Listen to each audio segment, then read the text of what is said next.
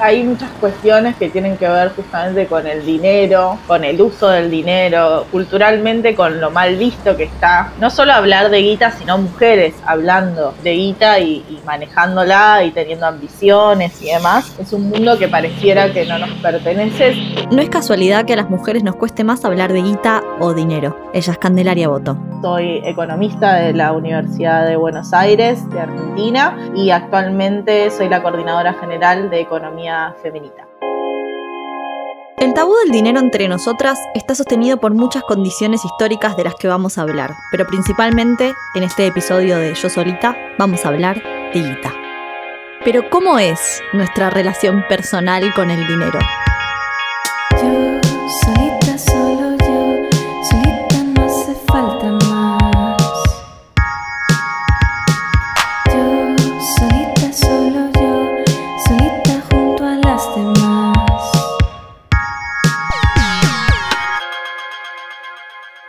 Las finanzas personales tienen que ver con cómo cada uno se gestiona sus recursos financieros, el dinero que tiene, que puede ser dinero que tiene a través de sus salarios o de la remuneración de su trabajo, O también dinero que tiene pues por patrimonio o por otro tipo de ahorro que no tiene que ver directamente con el pago de su trabajo. Yo creo que tiene que ver en el sentido de que cada uno de nosotros tenemos que saber hacia dónde se dirige nuestro dinero.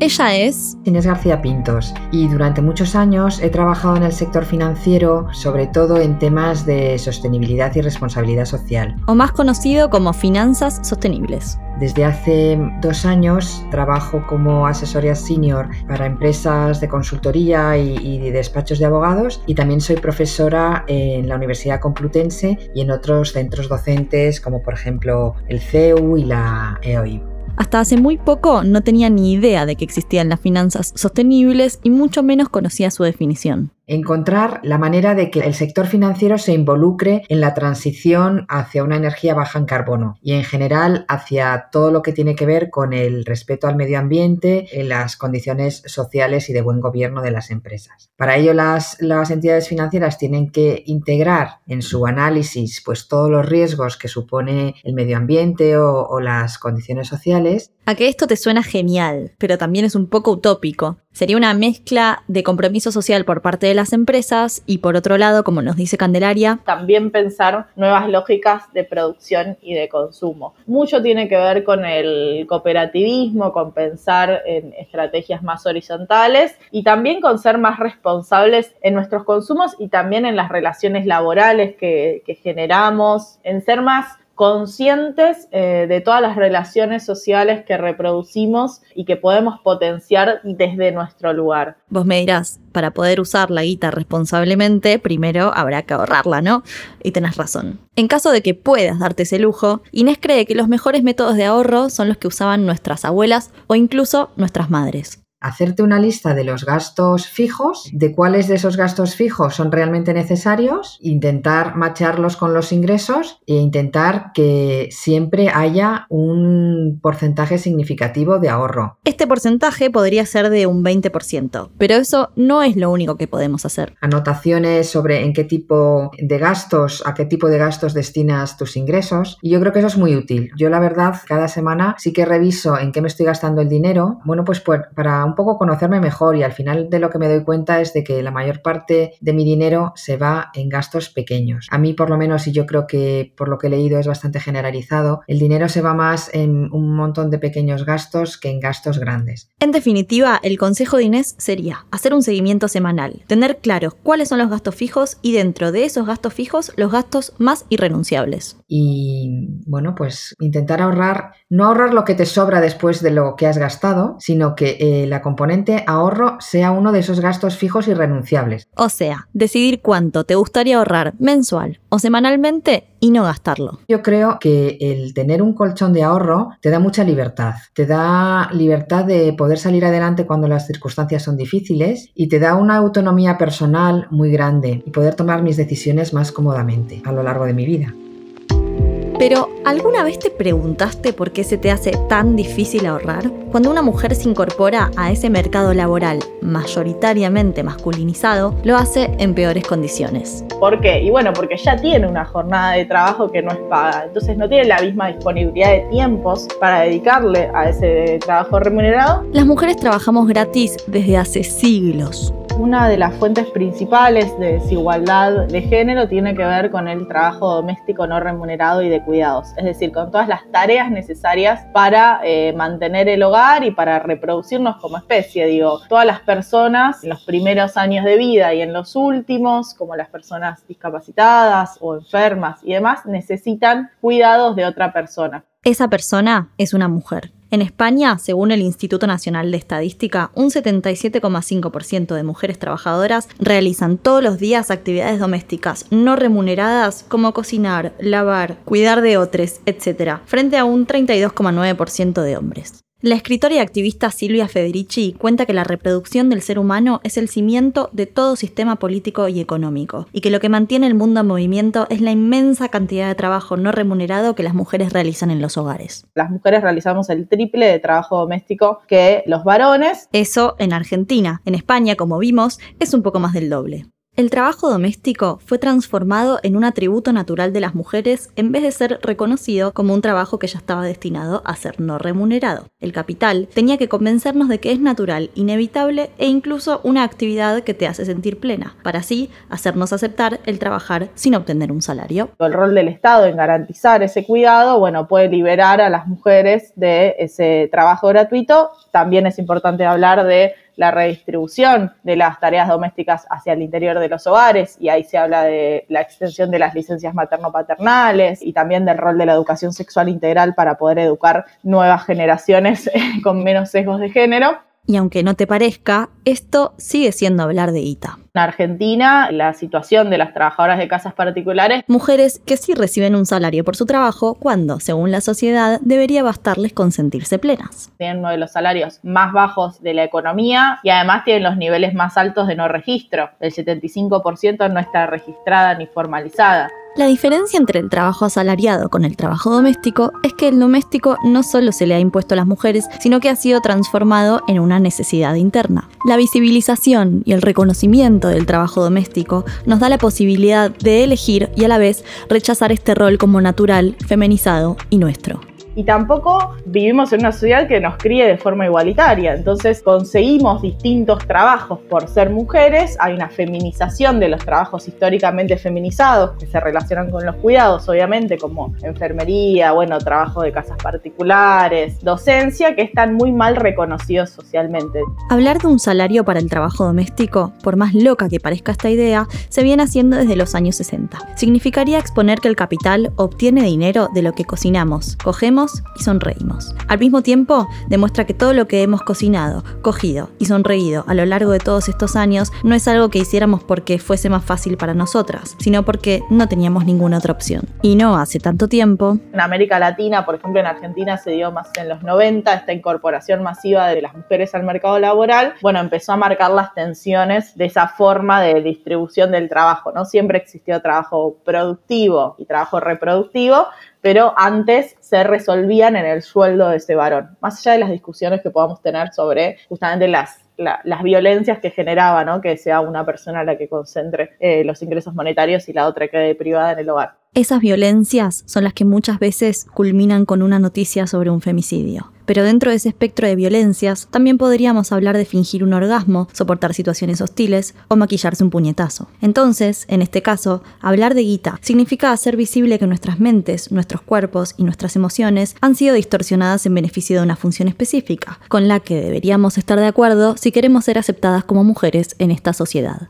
hubo ciertas críticas también a la remuneración para lo que se llaman amas de casa. Porque generando un salario para las amas de casa hay una reproducción de estereotipos. Entonces las mujeres van a quedar encerradas en el hogar haciendo ese trabajo de forma remunerada y la disputa por el espacio público es muy importante en un sentido también de poder. No solo de poder, sino que eh, los trabajos que se realizan dentro de los hogares, como demuestran las trabajadoras de casas particulares, son trabajos que no solo están mal pagos, sino que también tienen dificultades en generar organizaciones sindicales y organizaciones de derechos laborales como que tiene cualquier otro trabajo, ¿no? La organización sindical es indispensable para cualquier sector laboral. Gracias a ellos se pueden negociar colectivamente mejores condiciones salariales y de trabajo. De hecho, Federici, si bien ella fue una de las impulsoras de esa campaña, hace dos o tres años sacó el libro El patriarcado del salario, donde hace una crítica justamente a mercantilizar también este trabajo doméstico no remunerado, digo, como avanzar en la mercantilización de todos los trabajos en lugar de pensar nuevas maneras de poder resolver el cuidado y garantizarlo social y colectivamente.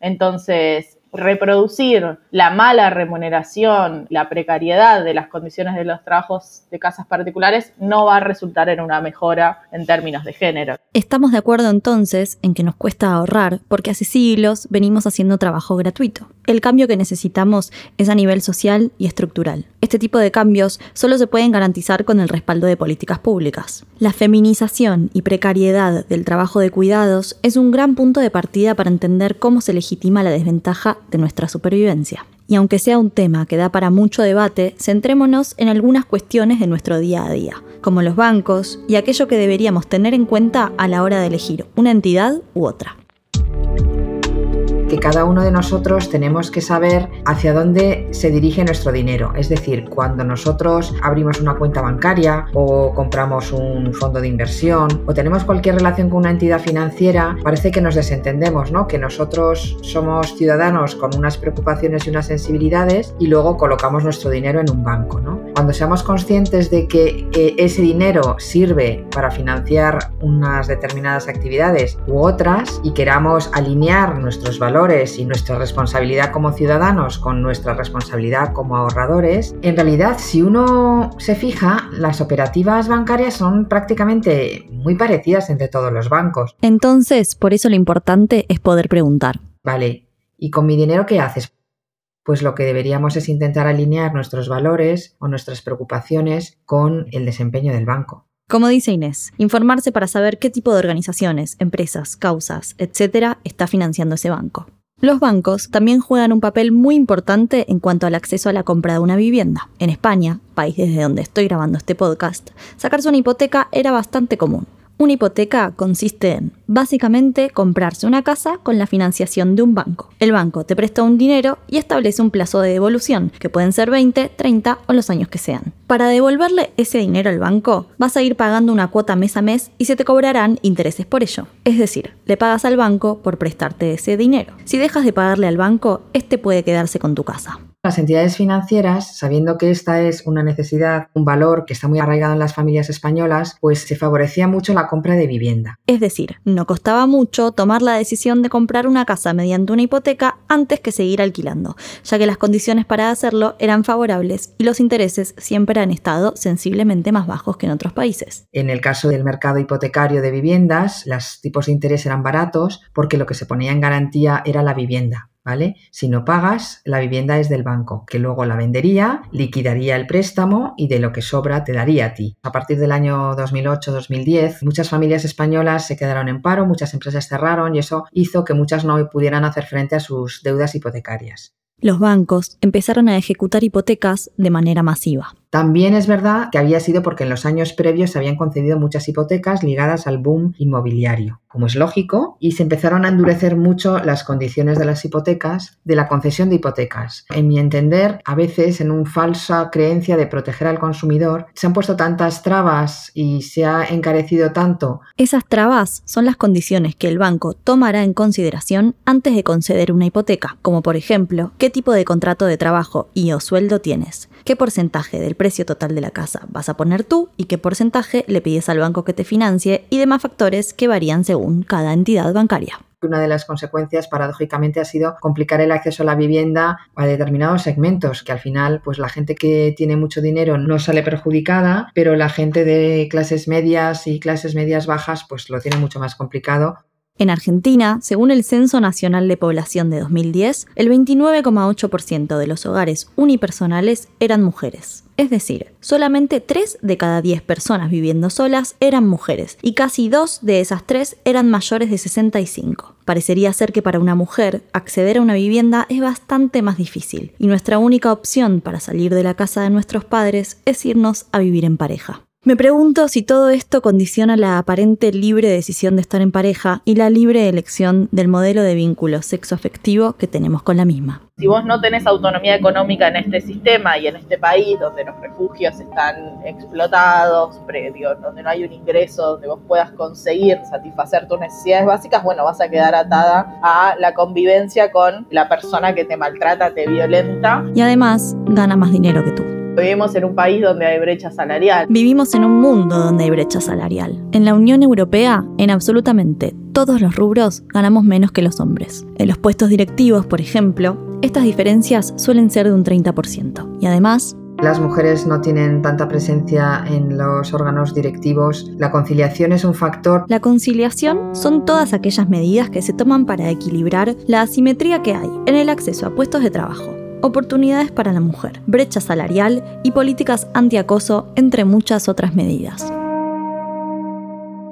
pero a mí la conciliación muchas veces me parece que es una trampa, ¿no? Porque es simplemente facilitar a las mujeres que sigan cumpliendo su rol de cuidadoras. Es, te lo vamos a poner fácil para que sigas cumpliendo tu rol de cuidadora. Y bueno, pues está muy bien que te faciliten tu rol de cuidadora, pero lo suyo sería que el rol de cuidador se compartiera. Otra de las cosas que deberíamos poder compartir es saber en una pareja cuánto gana cada uno, cuánto aporta cada uno. No es lo mismo si el varón gana más y bueno, digo, a mí, esto ya muy en lo micro, ¿no? Pero yo las recomendaciones que hago para las parejas que conviven es que se piensen los aportes en términos porcentuales. Y se pueda hablar de esto, que es lo más importante. Hay muchas parejas que no saben los ingresos de su pareja, que no tienen idea que eso lo maneja directamente la otra. En parejas heterosis. La violencia económica es una lista muy importante de todo el iceberg, ¿no? De la violencia de género, entendiéndola como un caldo de cultivo del resto de las violencias un de violencias que recorre desde una mirada hostil hasta un asesinato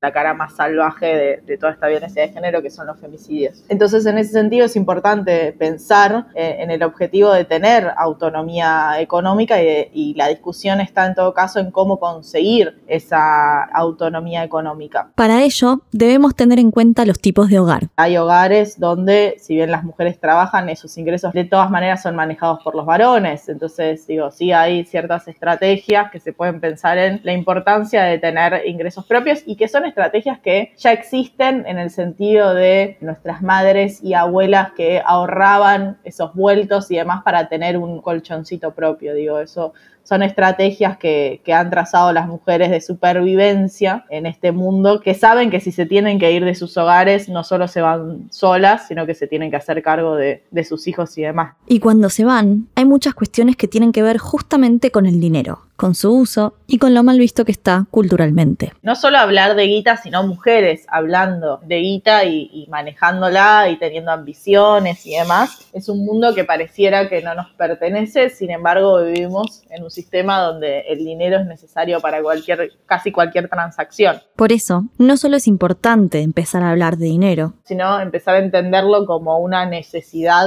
para poder reproducirnos en este sistema y en ese sentido no dejar al al, varón estas cuestiones, ¿no? Como si él fuese el que se va a ocupar de los números del hogar. ¿Y cómo podemos resolver este problema? Es difícil pensar en estrategias individuales ante problemas sociales y estructurales, que digo, no, no tienen que ver con una coyuntura. Pensar en estrategias individuales es asumir que el problema es individual y no una consecuencia colectiva del beneficio que saca el sistema financiero de la opresión moral y económica de las mujeres. Las mujeres economistas como Candelaria son invisibilizadas en su disciplina y no es casualidad. A los sectores hegemónicos no les interesa traer a colación que estos problemas son políticos. Tiene que ver más con políticas públicas que con las decisiones que puedan tomar esas mujeres porque se enfrentan a un mercado laboral que no las puede absorber. Digo, hay mayor tasa de desempleo para las mujeres, consiguen peores trabajos, ganan menos por los trabajos, entonces, bueno, no, no son cuestiones que ellas puedan decidir erradicar. En Argentina, en el año 91, se sancionó la ley de mujeres en el Congreso al 30%. Sí se evidenció que eso aumentó la cantidad de proyectos relacionados al ámbito de las mujeres y de la familia, digo, se sancionaron leyes que tenían que ver con eso, entonces hay algo del conocimiento y de la experiencia de esas personas que eh, facilita que se traten temas que para los otros no son parte de su experiencia, no es que los varones sean malos, sino que simplemente no menstruan. El coste el IVA o la distribución de los productos de higiene femenina, por ejemplo, es un problema muy pocas veces regulado por los estados, al que nos enfrentamos la mayoría de las mujeres cis cuánto más rico sería nuestro Congreso Nacional si estuviesen no solo en paridad las mujeres, sino que también estuviesen representadas mujeres de pueblos originarios, varones, trabajadores del sector industrial. O personas trans, quienes tienen los peores indicadores de representación. Pensarnos más en diversidad puede aportar a una construcción democrática que pueda mostrar mejor esta conformación social y de la sociedad resolverlo de manera más pública y colectiva. Igual esto es uno de los debates principales, ¿no? Dentro de la economía feminista, si remuneración sí o remuneración no, pero es importante tener en cuenta estos riesgos y pensar cómo resolverlo más allá de las unidades familiares, ¿no? El trabajo gratuito que hemos llevado a cabo en los hogares ha sido también la causa principal de nuestra debilidad en el mercado laboral. Los empresarios saben que estamos acostumbradas a trabajar por nada y que estamos tan desesperadas por lograr un poco de dinero para nosotras mismas que pueden obtener nuestro trabajo a bajo precio. Las mujeres pues tendemos a infravalorar nuestro trabajo porque yo creo que por alguna, bueno, por alguna razón somos un poco menos competitivas y, bueno, pues no terminamos de presentarnos a puestos de trabajo ni a convocatorias hasta que no cumplamos el 100% de los requisitos, ¿no? Y al parecer, pues los hombres, con que cumplan el 60, pues ya se lanzan. Y son ellos quienes lo hacen bien. Quiero decir, nosotras deberíamos lanzarnos aunque no cumplamos un 100% de los requisitos. Si cumplimos con un 70, seguramente tendremos algunas otras habilidades para suplir esas carencias. No sé por qué tendemos a infravalorar nuestro trabajo, pero también tendemos a infravalorar nuestras opiniones y nuestro lugar en el mundo. Motivo por el cual no basta con determinación, confianza y emprender para empoderarnos. Necesitamos políticas públicas que nos respalden es lo del síndrome del impostor, ¿no? Fíjate, una mujer hasta como Michelle Obama, que para mí es, bueno, un referente en muchísimos aspectos, pues reconocía que tenía el síndrome del impostor. That's imposter syndrome. El síndrome del impostor es un fenómeno psicológico en el que la gente se siente incapaz de internalizar sus logros y sufre un miedo persistente de ser descubierto como un fraude es un problema colectivo, es un problema que, pues eso, es verdad que una vez que te miras al espejo y ves qué sucede y lo conoces más, dices, pues es que eso me pasa a mí. Si a mí me pasa lo mismo que le pasa a Michelle Obama, no es que yo sea como Michelle Obama, pero quiere decir que, esta, que son telarañas mentales, igual que las que tiene ella, ¿no? La lógica detrás de estas telarañas mentales tiene que ser un sistema de creencias tan fuerte y arraigado como para que ni Michelle Obama se salve. Sí, es verdad, es verdad que hablándolo y comentándolo nos ayuda a, a quitarnos todas estas telarañas que tenemos, sí. ¿Y cómo llegamos a sentirnos así? Y hay una raíz histórica de esto, porque históricamente hicimos trabajos no remunerados, entonces pasar al, al ámbito monetario y al ámbito del reconocimiento de ese trabajo no es sencillo y no es sencillo en términos simbólicos para nosotras y nosotros mismos. Entonces eso es un paso que hay que dar en, en una construcción personal. Teniendo en cuenta todo este contexto histórico que nos condiciona, ¿cómo podemos valorar nuestro trabajo o servicio correctamente en términos económicos? Tiene que ver con ver los precios de ese mercado en el que estoy participando y también con los costos, ¿no? Como amigarse con la idea de poder hacer un Excel o una planilla en una agenda y poder dar cuenta de, todos esos números y ponerle un valor a, ese trabajo. Pero en un plano individual es importante reconocer el trabajo y en un plano colectivo es importante poder socializar con el resto de las personas que estén en el, en el mismo camino para poder ayudar a los demás también, ¿no? Como poder compartir mejor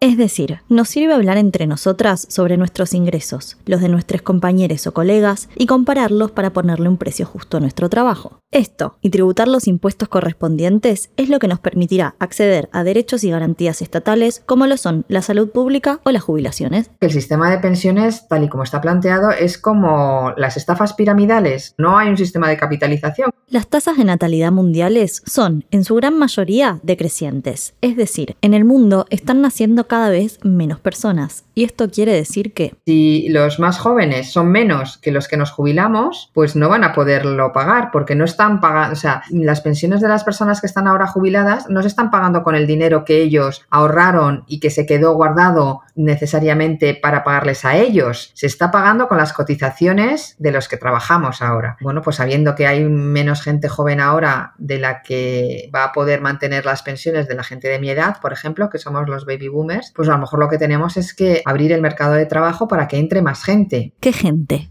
¿Menores de edad?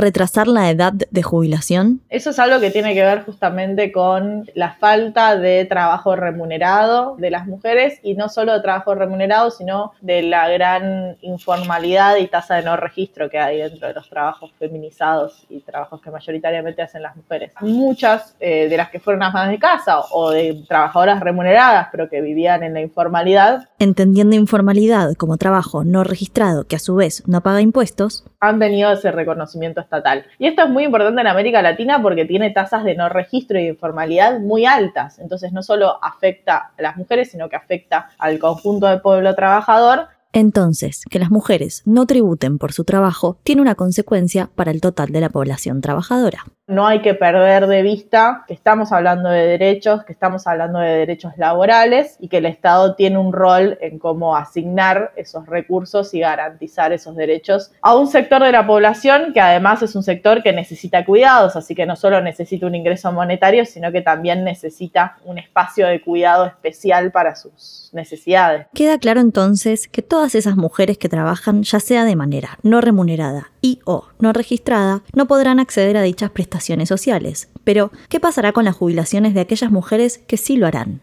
No tengo ni idea de lo que puede suceder, pero sí lo que creo es que vamos a tener problemas. Así que yo animaría a la gente a que tuviera un plan B y un plan C aparte de las pensiones públicas. ¿Y nos puedes comentar un poco cuáles serían estos planes B y planes C? Yo creo que hay que pensar que hay que completar el plan de pensiones público porque no va a ser suficiente. Otra alternativa que sugiere Inés es comprar una vivienda en vez de alquilarla, aunque en realidad lo adecuado sería que el Estado garantice el acceso a la vivienda y regule los precios de los alquileres para combatir la especulación inmobiliaria. Creo que eh, la compra de vivienda tiene un valor añadido sobre el alquiler y es que es una manera de ahorrar para cuando tienes menos ingresos. Es decir, cuando eres una persona jubilada y ya tienes tu vivienda en propiedad y lo normal por una cuestión de edad y de tiempo es que la tengas ya pagada, ese gasto en vivienda ya no lo tienes. En cambio, si llegas a los 70 años y vives alquiler, estarás sujeto a los vaivenes del precio del alquiler de la vivienda. En cambio, tu pensión va a ser más reducida que tus ingresos cuando trabajabas, como es lógico, y tu pensión no se va a revalorizar según el precio del alquiler de la vivienda. ¿Vale? Y creo que eso te hace ser más vulnerable. Por eso creo que el comprar una vivienda es una ventaja, porque creo que además tiene ese componente social. ¿Cuántas familias, cuántas personas mayores, cuántas viudas viven en sus casas con tranquilidad porque no las van a desahuciar? Creo que es una manera de ahorrar a futuro, a un momento de tu vida en el que eres muy vulnerable Así luego podrías tener una hipoteca inversa que, que me permita pues completar mi pensión.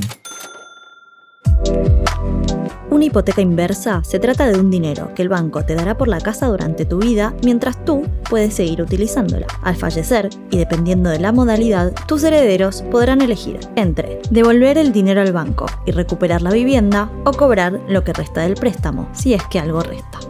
Y luego además tengo planes de ahorros personales que vayan a completar de alguna manera mi jubilación, tanto planes de pensiones privados, planes de jubilación, como otro tipo de plan de ahorros como pueden ser los PIAs, que son planes de ahorro sistemático y etcétera. Otra manera de cuidar nuestra economía individual y colectiva es mejorando nuestros comportamientos de consumo. Participar e impulsar la economía circular puede ser un ejemplo. La economía circular tiende a asociarse con el reciclaje y es mucho más que eso, es la concepción de que la vida de un producto no empieza y acaba en un punto concreto, sino que cuando acaba el uso que le damos, se puede seguir utilizando bien, normalmente a través del reciclado, efectivamente. Pero la idea es que ya desde la concepción del producto se tenga la perspectiva de que ese producto se pueda reparar, por ejemplo, que no tenga obsolescencia programada, se pueda utilizar para varias cosas. A la hora de reciclar, hay muchos productos que a la hora de separar el cristal del plástico del papel es imposible, está todo junto y no sabemos dónde tirarlo. También, Como ciudadanos de a pie, reciclando, por supuesto, intentando pequeños gestos, por ejemplo, pues en los supermercados intentar comprar a granel, que siempre es muchísimo más eficiente en términos de economía circular que comprar las cosas ya envasadas. Bueno, no te cuento ya la fruta, ¿no? Que viene cada- casi cada naranja envasada en miles de plásticos, cuando tiene una cáscara estupenda, es lo que mejor protege a la naranja. deberíamos eliminar entonces el uso del plástico. Si el plástico lo reusas eh, y lo usas para, para una cosa y después para otra, bueno, pues estás dándole, tiene que decir, tiene la misma finalidad que una botella de cristal, ¿no?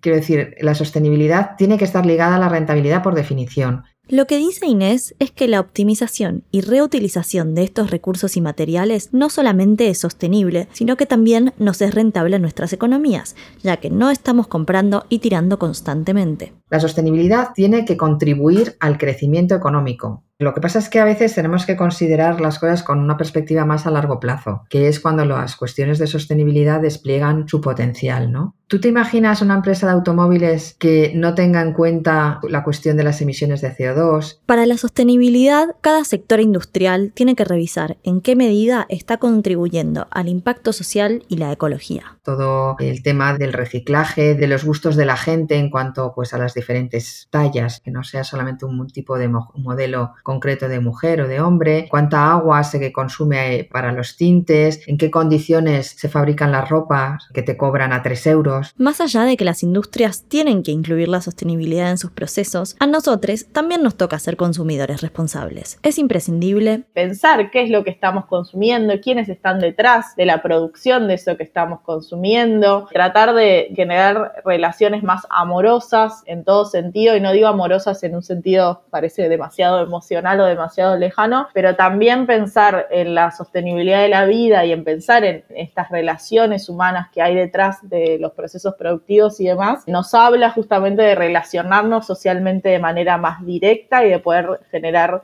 relaciones más conscientes. Son justamente todas estas cuestiones las razones por las cuales necesitamos inclinar la balanza hacia una economía más justa, inclusiva y feminista. En este sentido, digo, las mujeres dentro del campo económico, que es una disciplina históricamente masculinizada, porque tanto la economía como la política, como todas las ciencias que estudian el funcionamiento social y el, y el ámbito público han sido masculinizadas, entonces obviamente que las mujeres en estos campos molestamos. Con las cuotas de paridad, se espera ahora que haya avances en el tratamiento de leyes que tengan que ver con mejoras en términos de género. Ahora bien, las mujeres que llegan a esos espacios, las mujeres que están peleando con el techo de cristal, digamos, son mujeres en general, bueno, mujeres cis, blancas, en muchos casos heterosexuales, profesionales, digo, no son la mayoría de las mujeres. Y acá es importante tener en cuenta eh, la dimensión de clase, de raza, de etnia, de orientación sexual, porque no es simplemente que lleguen algunas mujeres a esos espacios de poder,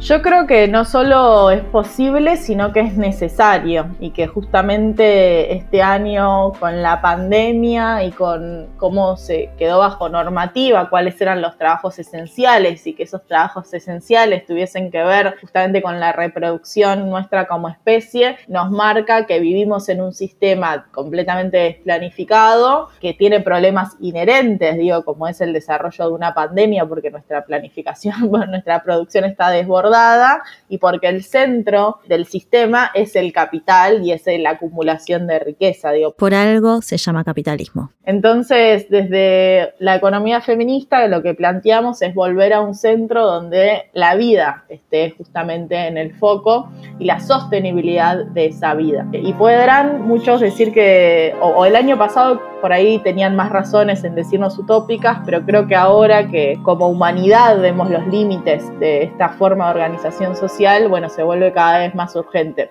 Crear un mundo sin explotación, igualitario, donde millones de personas no mueran de hambre en medio de un consumo obsceno de unos pocos, y donde el medio ambiente no sea destruido, donde la máquina no aumente nuestra explotación en vez de reducirla. Este es nuestro problema común y nuestro proyecto común.